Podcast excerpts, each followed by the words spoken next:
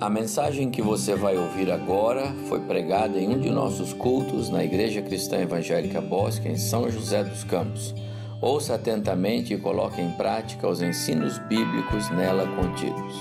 Quero convidar você para abrir sua Bíblia num dos textos que eu considero os mais preciosos da Bíblia.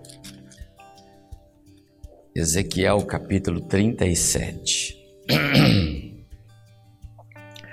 Tenho pensado que esse texto é bastante oportuno para nós e eu queria voltar a ele. Eu vi pelos meus apontamentos que por duas vezes nesses meus 27 anos aqui eu já usei esse texto, mas eu eu preciso voltar nele hoje. o Senhor me mostrou esse texto para nós, especialmente por hoje, né? por ser hoje o domingo que antecede aí as nossas eleições e também porque às vezes nós achamos que estamos num beco sem saída e que não tem saída e não adianta você dizer que tem. E o melhor texto bíblico que eu vejo para entendermos que para Deus não há becos sem saída é este. Ezequiel capítulo 37 fala do poder restaurador do Deus eterno. Vou ler os, os versos até 14. E peço que os irmãos acompanhem comigo na sua Bíblia, tá bom? Veio sobre mim, diz o profeta Ezequiel, a mão do Senhor, e ele me levou pelo Espírito e me deixou no meio de um vale que estava cheio de ossos, e me fez andar ao redor deles. Eram muito numerosos na superfície do vale e estavam sequíssimos. Então me perguntou: Filho do homem, acaso poderão reviver estes ossos? Respondi: Senhor Deus, tu o sabes. Disse-me ele ainda: O Senhor disse ao profeta: Profetiza, fala a esses ossos, profetiza a esses ossos Eis que farei entrar, perdão, profetiza esses ossos e diz-lhes: ossos secos, ouvi a palavra do Senhor. Desafio para o profeta, né? Dizer para os ossos: ouçam a palavra do Senhor. Verso 5: Assim diz o Senhor Deus a esses ossos: Eis que farei entrar o Espírito em vós e vivereis. Porei tendões sobre vós, farei crescer carne sobre vós, sobre vós estenderei pele, e porei em vós o espírito e vivereis. E então sabereis que eu sou o Senhor. Verso 7: o profeta vai obedecer. Então profetizei, segundo me for ordenado. Enquanto eu profetizava, houve um ruído um barulho de ossos que batiam contra ossos e se ajuntavam cada osso ao seu osso. Olhei e eis que havia tendões sobre eles, e cresceram as carnes, e se estendeu a pele sobre eles, mas não havia neles o espírito. Havia vida, mas não vida plena abundante. Então ele me disse: profetiza ao Espírito, profetiza, ó Filho do Homem, é o Ezequiel aqui, e diz-lhe: Assim diz o Senhor Deus: Vem dos quatro ventos, ó Espírito, e assopra sobre estes mortos, para que vivam. Profetizei como ele me ordenara, e o Espírito entrou neles, e viveram e se puseram em pé, um exército sobremodo numeroso. Então me disse, o Senhor disse: Filho do homem, estes ossos são toda a casa de Israel, todo o reino de Israel. Eis que dizem: os nossos ossos se secaram e pereceu a nossa esperança. Estamos de todo exterminados. Portanto, profetiza e diz-lhes: Assim diz o Senhor Deus: Eis que abrirei as vossas sepulturas. Está falando aqui da ruína, sabe? Do caos político, social, religioso. Eis que abrirei as vossas sepulturas e vos farei sair delas, ó povo meu, e vos trarei a terra de Israel. Sabereis então que eu sou o Senhor, quando eu abrir as vossas sepulturas e vos fizer sair delas, ó povo meu. Porém, vós o meu espírito, e vivereis, e vos estabelecerei na vossa própria terra. Então sabereis que eu, o Senhor, disse isto e o fiz, diz o Senhor. Deus abençoe muito o nosso coração. Eu quero ser mais breve possível nesse texto. Mas que, que passagem bíblica preciosa, não, irmãos? Só a leitura dela, não é verdade? Só a leitura.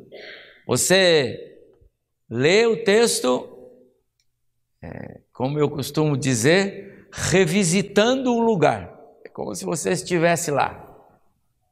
A visão é de Ezequiel, mas pegue a visão para você. Né? Já imaginaram algo assim? Vamos só nos lembrar do que se trata esse texto. Ezequiel foi profeta em Jerusalém, seus primeiros anos de ministério aconteceram em Jerusalém, o Reino do Sul. Pouco antes desse período em que Ezequiel viveu, o Reino do Norte, as dez tribos já haviam sido levadas para o cativeiro assírio. E agora Deus levantou Ezequiel para profetizar à sua nação, ao seu povo, que não obstante aquele período que ainda seria difícil, porque eles ainda estavam no cativeiro, ainda estavam escravizados ali por Nabucodonosor, na Babilônia, mas Deus queria que o profeta Ezequiel falasse àquele povo que isso não é o fim, porque eles entendiam que não havia mais nenhuma esperança. Eles foram levados da terra deles. A terra foi completamente desolada, ficaram lá crianças, mulheres, idosos. A força de trabalho foi levada, os homens líderes de cabeça, pessoal da engenharia, da construção civil, todos levados para servir Nabucodonosor na Babilônia. Quem ficou lá em Jerusalém, Judá, não representava mais do que um grupo de pequenas pessoas que poderiam cuidar daquela terra se força tivessem e não tiveram. Então, a, a expectativa da nação era zero, abaixo de zero, sem nenhuma chance de retomar a vida como ela era. E esse é o quadro que imperava naquele período. Ezequiel teve esta visão na Babilônia. Ele morava às margens do rio lá e ele tinha lá a, na Babilônia e ele tinha lá uma casa própria sua, uma cidadezinha lá, e ele morava ali. E foi naquele lugar que Deus o chama. E quando a gente lê o capítulo 1, 2 de Ezequiel, a gente vê essa como Deus mostrou para ele o seu chamado, mostrando quão grande é o, o Deus dele e que para esse Deus não havia coisas impossíveis para fazer. Mas agora, no capítulo 37, a, a força de Deus se apresenta de maneira ainda mais contundente quando Deus o leva para esse vale de ossos secos. Como diz o texto, né? Sequíssimos. E aí, como vocês viram na, na leitura, os ossos vão é, se juntar, e detalhe, cada um ao seu osso, porque aquilo era tudo um monte de ossos jogados. Então tinha um fermo para lá, um outro para coisa para lá, um crânio para lá. É, doutor Gil, não é isso? Deve ser interessante, né? E aí cara pegou, opa, não sou daqui, eu pulo para lá. Não, não houve isso. Porque foi tudo certinho. Ezequiel viu tudo acontecer de maneira correta. Não era um osso ajuntando num outro osso, isso aqui é braço, isso era do outro. Não, não, não, não. O texto é preciso para não deixar dúvidas, irmãos. Que Deus faz aquilo que para nós é completamente impossível. Então cada osso se ajuntou ao seu próprio osso, e depois cresceram os tendões, a carne, a pele, e de repente Ezequiel vê um exército em pé. E ele viu isso. Ele viu. Ele viu o tamanho do Deus a quem ele servia. E aí faltava vida, porque ele falou: está todo mundo em pé. Tá certo? Mas não há vida. Então Deus dá outro desafio para ele: profetiza.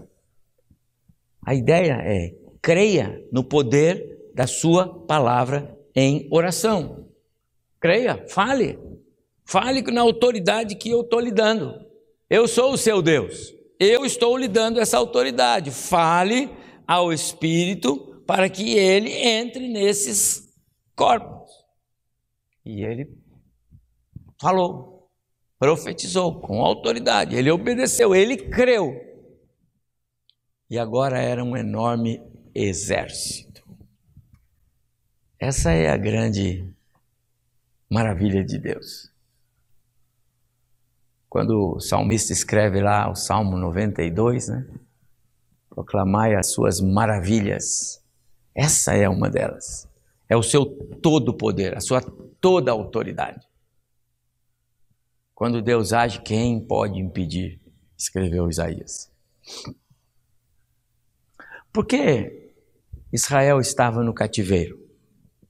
Por que Israel era comparado a um grande ossário de ossos sequíssimos? E quando o texto nos fala, diz assim: esses ossos são toda a casa de Israel, não é só Jerusalém, Judá. O meu povo, a quem eu chamei e em Abraão formei, o meu povo, as tribos, as doze tribos, norte e sul. Por quê? Primeiro, os assírios levam o reino do norte. Por que agora Deus permite Nabucodonosor levar o reino do sul? O que, que está acontecendo? Somos povo de Deus, por que esses homens maus sobre nós? Eu quero falar sobre isso aos irmãos.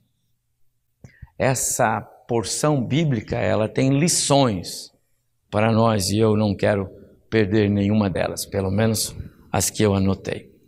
Mas deixe-me dizer, do ponto de vista é, contemporâneo, essa promessa já se cumpriu pelo menos em duas ocasiões, se nós olharmos a Bíblia para o ponto de vista contemporâneo, tá bom? Não escatológico, não profético. É, quando assume né, o poder é, Ciro, o rei persa, e eles dominam os babilônios, e eles assumem o comando do então mundo conhecido, a primeira a ação do Ciro foi liberar todos os judeus, mande de volta, todos eles, todos que quiserem podem voltar. E é nessa época em que a gente tem aparece na história o Neemias, é nessa época que vai aparecer nessa história, na história a Esther, com, é porque esses permaneceram. Permaneceram. O Daniel com seus amigos, né?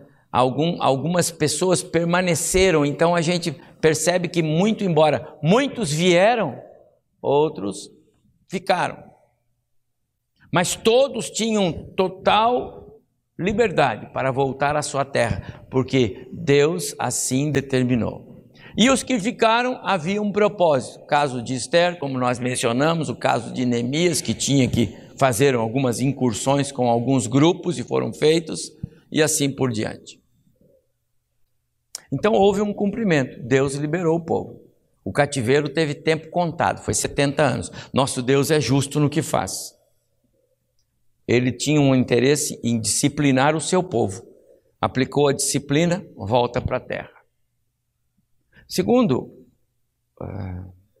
há aqueles que também entendem que quando uh, a ONU reconheceu Israel como país, em 1948, eh, esta promessa de trarei de volta e, e os terei na sua própria terra é um indicativo de que a profecia de, de Ezequiel foi cumprida. Mas eu gosto mais de olhar para o sentido escatológico desse capítulo, porque daqui para frente Ezequiel tem muitas porções assim, apontando para o então reino de Cristo. E é aí que essas profecias se cumprirão. Porque hoje Israel ainda é pressionado, ainda não há paz para os, para o judeu. Ainda não há. Hoje, especialmente, nenhuma, porque eles não têm Cristo.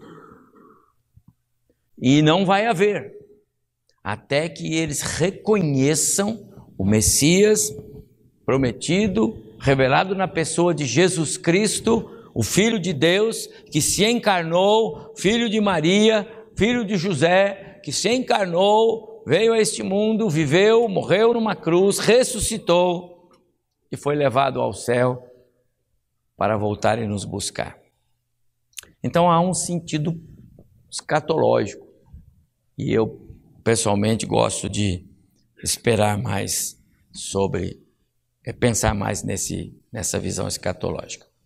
Mas então o texto diz assim: Veio sobre mim a mão do Senhor e me levou pelo Espírito e me deixou no meio de um vale que estava cheio de ossos, ossos e me fez andar ao redor deles, e eram muito numerosos na superfície do vale, e estavam sequíssimos. Mais uma vez, amados irmãos, o povo de Deus, eu estou falando de, de Israel, e agora especificamente é, o Reino do Sul, então, o povo que morava em Jerusalém, Judá, as cercanias do Reino do Sul, é, haviam se distanciado do Senhor. Mais uma vez. Mais uma vez havia apostasia, desobediência, rebeldia contra Deus.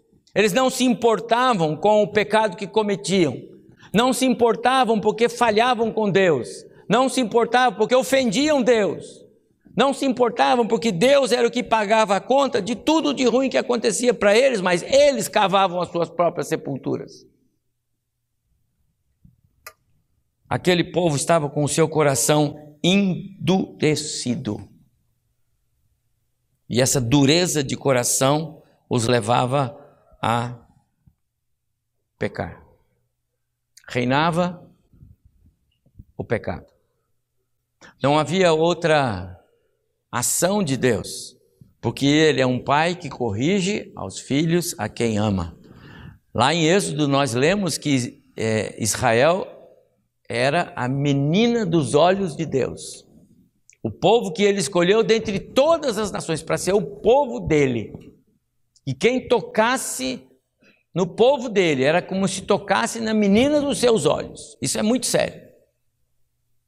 E no entanto, esse povo resolveu que deveria andar de costas para o Senhor. E aí, meus amados irmãos, quando o homem se afasta de Deus, o cheiro é de morte. Quando o homem se afasta de Deus, a ausência de vida, a ausência de beleza, o contexto é assustador. É esse contexto. Se Deus não está presente, o contexto é este. E eu quero dizer que, é, infelizmente, há muitas pessoas, em todos os tempos da história da humanidade, chamados para ser filhos, mas que têm andado longe de Deus. Mas Deus é um, um pai que corrige aos filhos a quem ama. E o contexto que nós temos, ele é então de correção. Então, eu quero destacar é, quatro falas desse texto para nós. O que esse texto fala para nós? A primeira coisa que eu vejo que esse texto fala ao meu coração é que ele fala da santidade e da justiça de Deus. Deus é um Deus santo. E a sua santidade não o permite compartilhar do mal, do pecado. Não permite. E aqui o que nós temos é que o povo preferiu fazer parcerias com o pecado do que estar ao lado de Deus.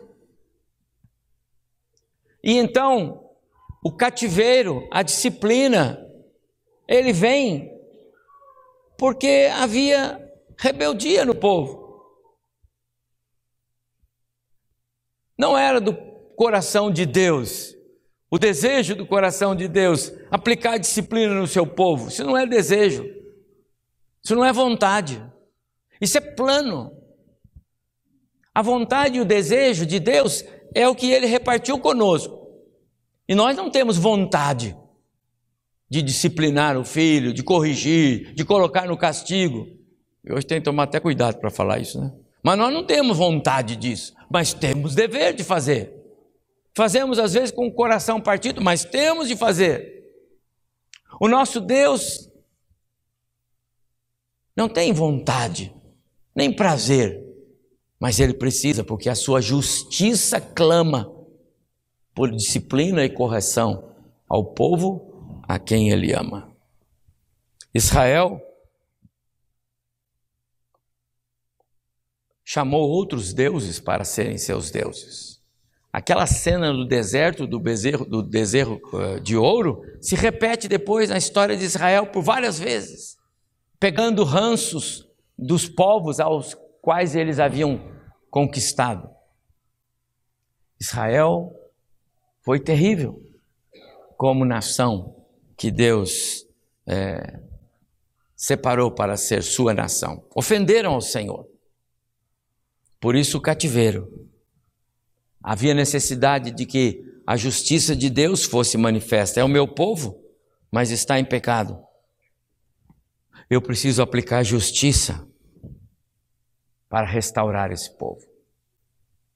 A segunda fala desse texto é que nós vemos aqui o texto falando de maneira clara sobre o todo poder a autoridade plena do nosso Deus.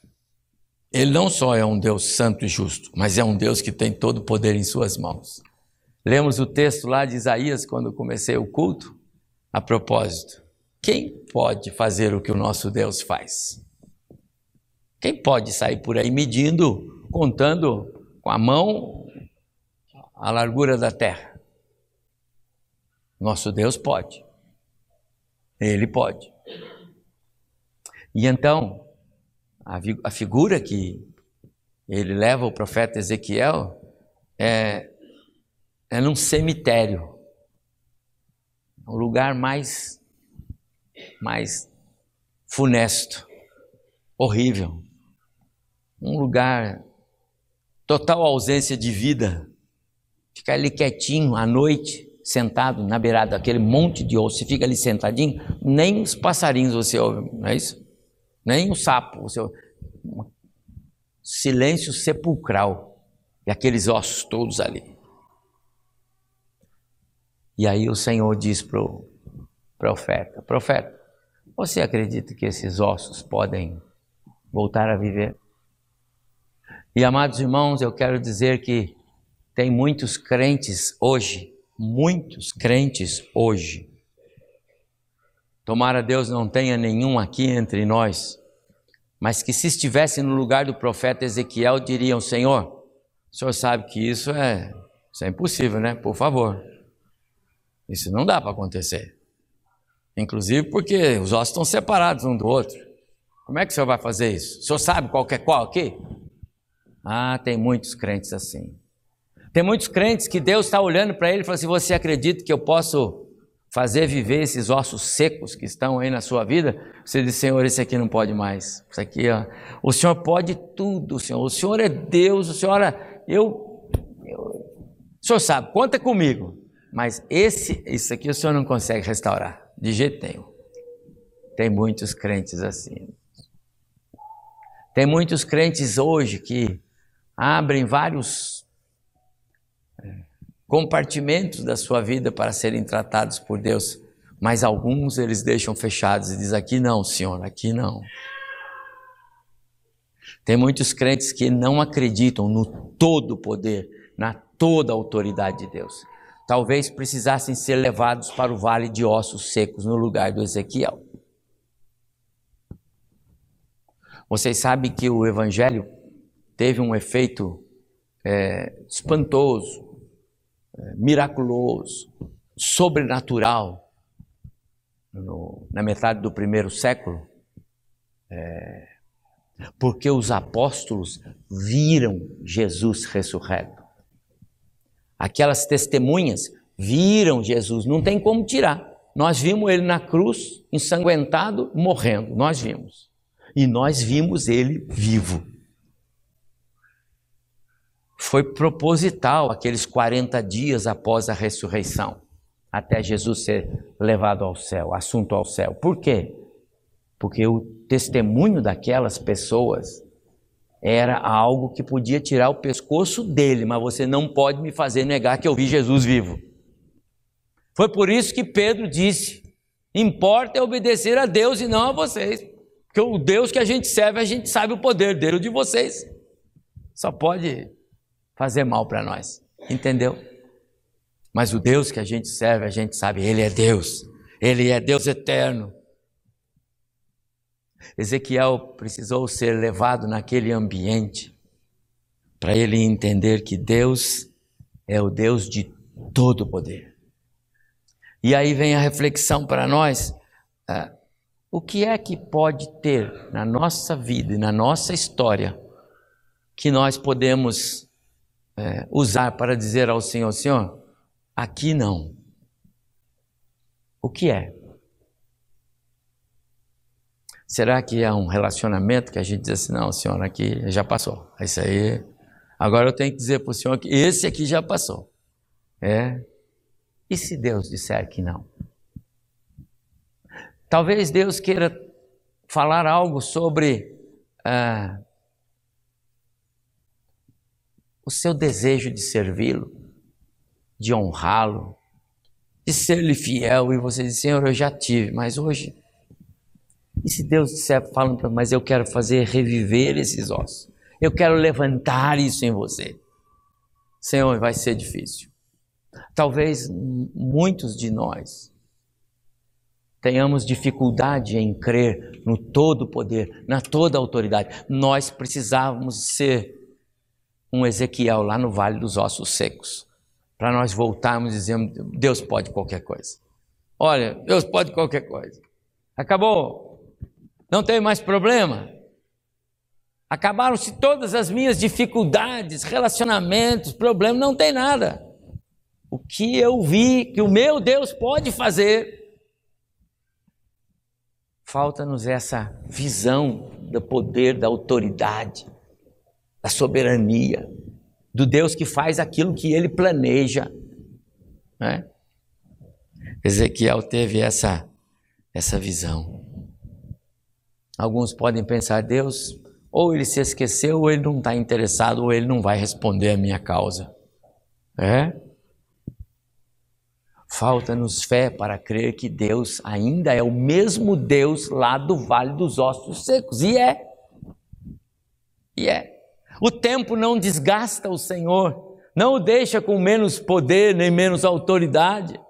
De jeito nenhum. É o mesmo Deus. Não há ambiente de morte que não possa reviver. Não há sequidão que não possa ser revertida. Quando a viúva de Naim saía lá com né, aquela choradeira, a vida daquela mulher, amados irmãos, era melhor enterrá-la junto com o filho. A melhor condição para aquela mulher era ser sepultada junto com o filho. Sabe por quê? Porque se ela era viúva e já era um problema, porque mulher naquela época tinha que ter o marido provedor, sustentador, etc, etc. Marido morre, ainda tem uma esperança, porque ficou o filho. O filho podia ser o seu sustentador, o seu arrimo, blá, blá, blá. Morre o filho. Acabou. Pode enterrar a mulher junto com o filho, viva mesmo. Mas Jesus chegou lá. Por que você está chorando, mulher? E daí ele vai para o esquife e diz para o menino: Levanta aí, rapaz, vai cuidar da sua mãe. Quem podia imaginar? Jesus é aquele que tem poder no mundo dos mortos. E quem tem poder no mundo dos mortos? Só Deus. Lázaro vem para fora, só Deus. Amados irmãos, o que é que há na nossa história, no nosso viver, no nosso relacionamento, no nosso lar, na nossa saúde, o que é que há que Deus não possa reverter? Responde para mim. Hein? Você tem algo que você tem, pastor, eu tenho algo, mas eu tenho muita dúvida. O senhor nem imagina, eu estou com umas. É? Então precisa ir para o vale. Não importa o que tenha no caminho. Deus Pode. E aí o verso 7, quando ele profetizou, né? Verso 7 e 8, então ouviu-se um barulho, um ruído. Aquilo num primeiro momento era assustador, não é? Uma coisa impressionante devia ser, não sei. Os ossos se juntaram ao seu osso, formando o corpo como ele era.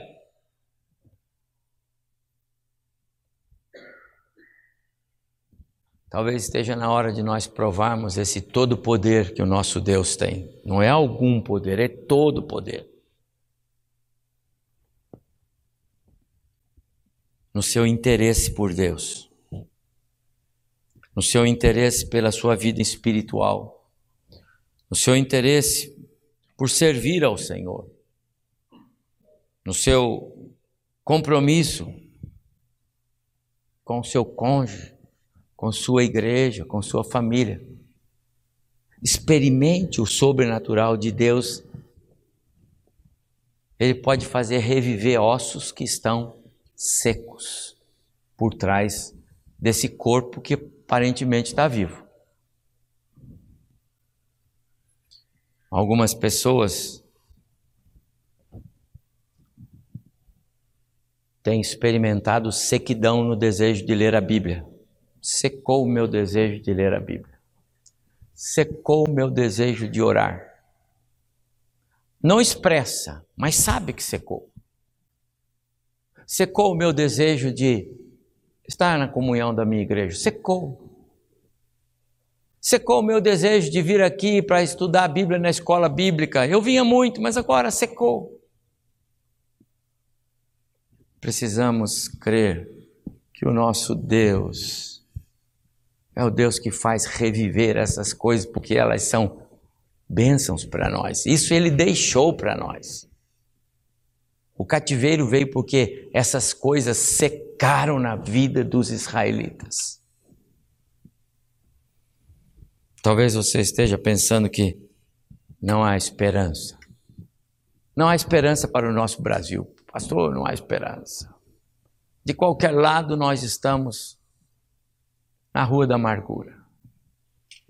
Precisamos revisitar o Vale dos Ossos Secos, porque nós temos um Deus que, mesmo aquilo que parece que não nos agrada, Ele vai abençoar, Ele vai fazer valer.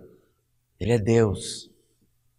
Ele é Deus de planos, não de última hora, mas que Ele planejou.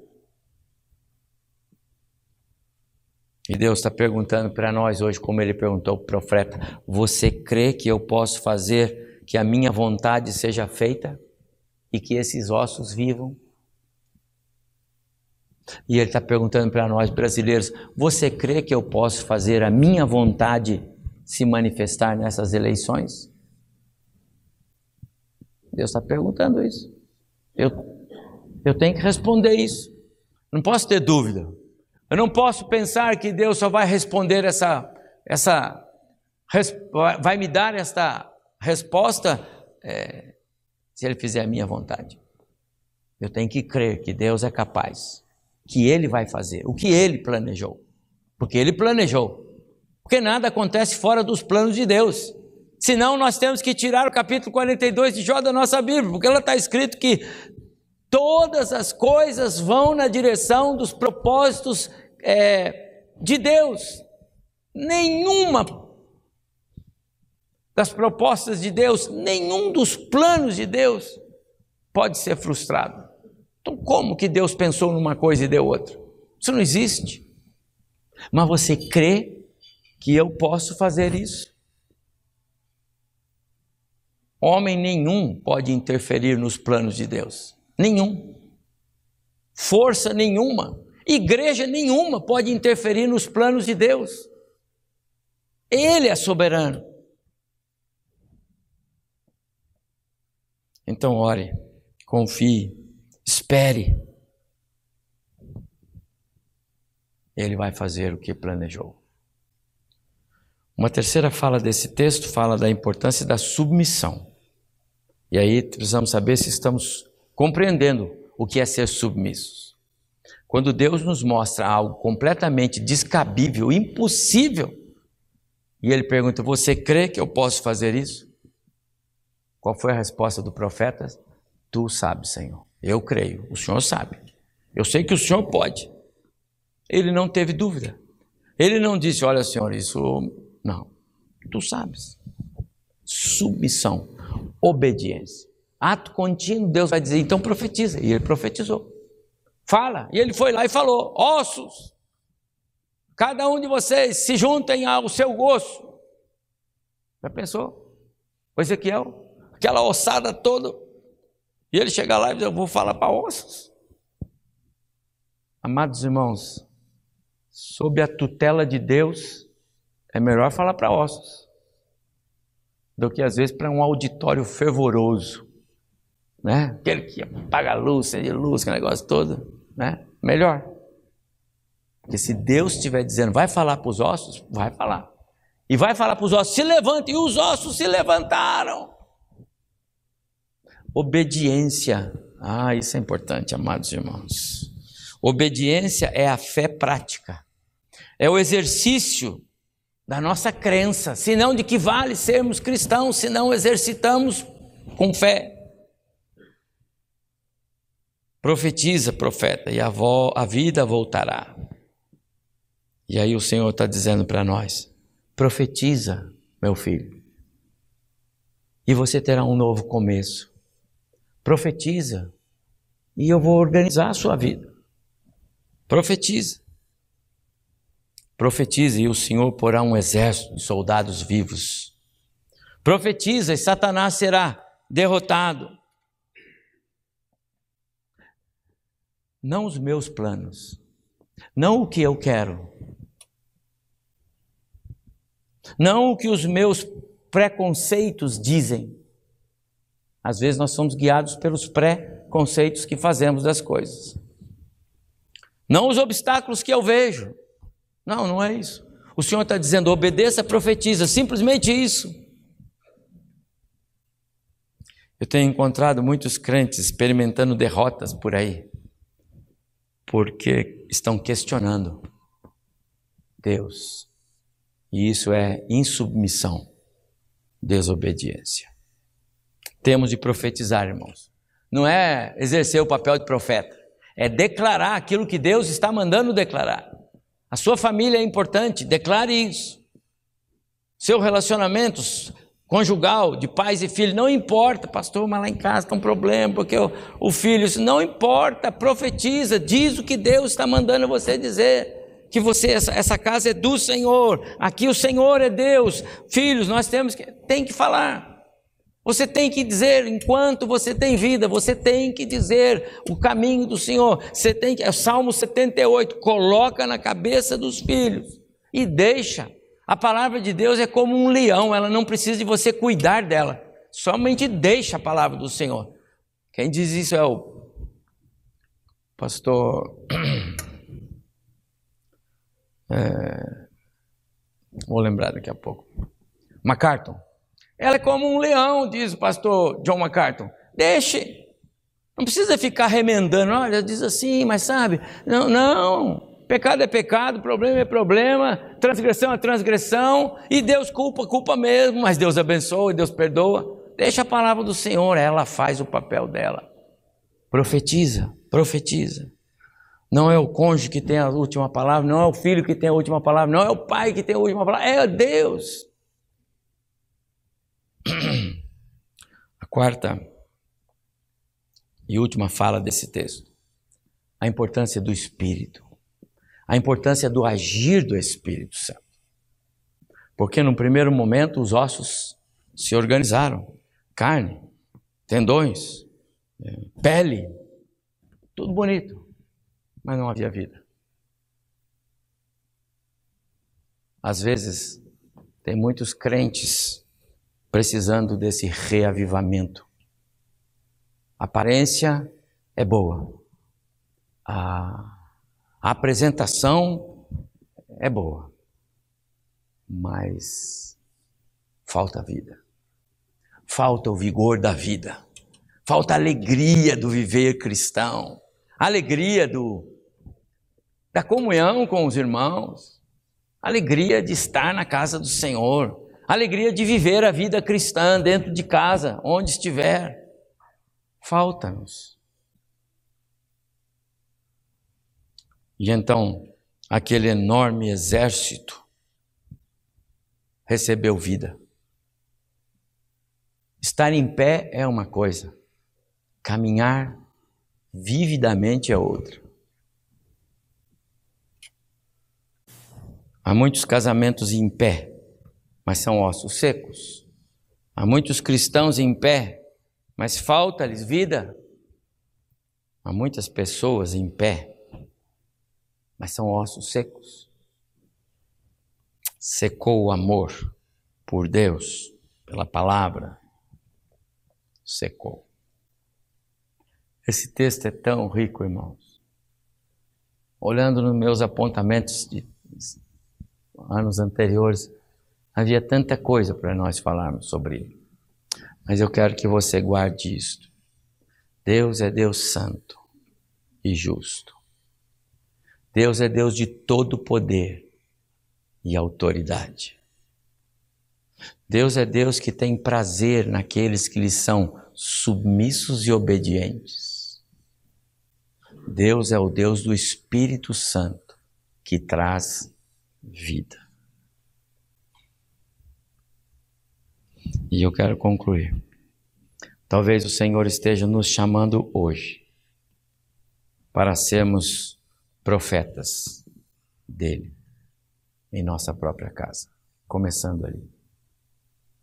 O que é que está com, com aparência de sequidão na sua casa? Faz um exame, agora mesmo. O que, que está com aparência de seco? O que é que tira de você a alegria do viver? O que é que tira? Deus está nos chamando para ser um profeta dele em casa. Deus está nos chamando para sermos profetas dele aqui, entre os irmãos. Talvez tenha alguma sequidão. Talvez por alguma questão, por por vários motivos que nós nos deparamos com ele, talvez ali ficou um, um osso meio seco ali. Deus está chamando você para dizer: Senhor, põe vida aqui, põe vida aqui. Talvez nós não entendamos isso num primeiro momento. Eu creio que Ezequiel não entendeu.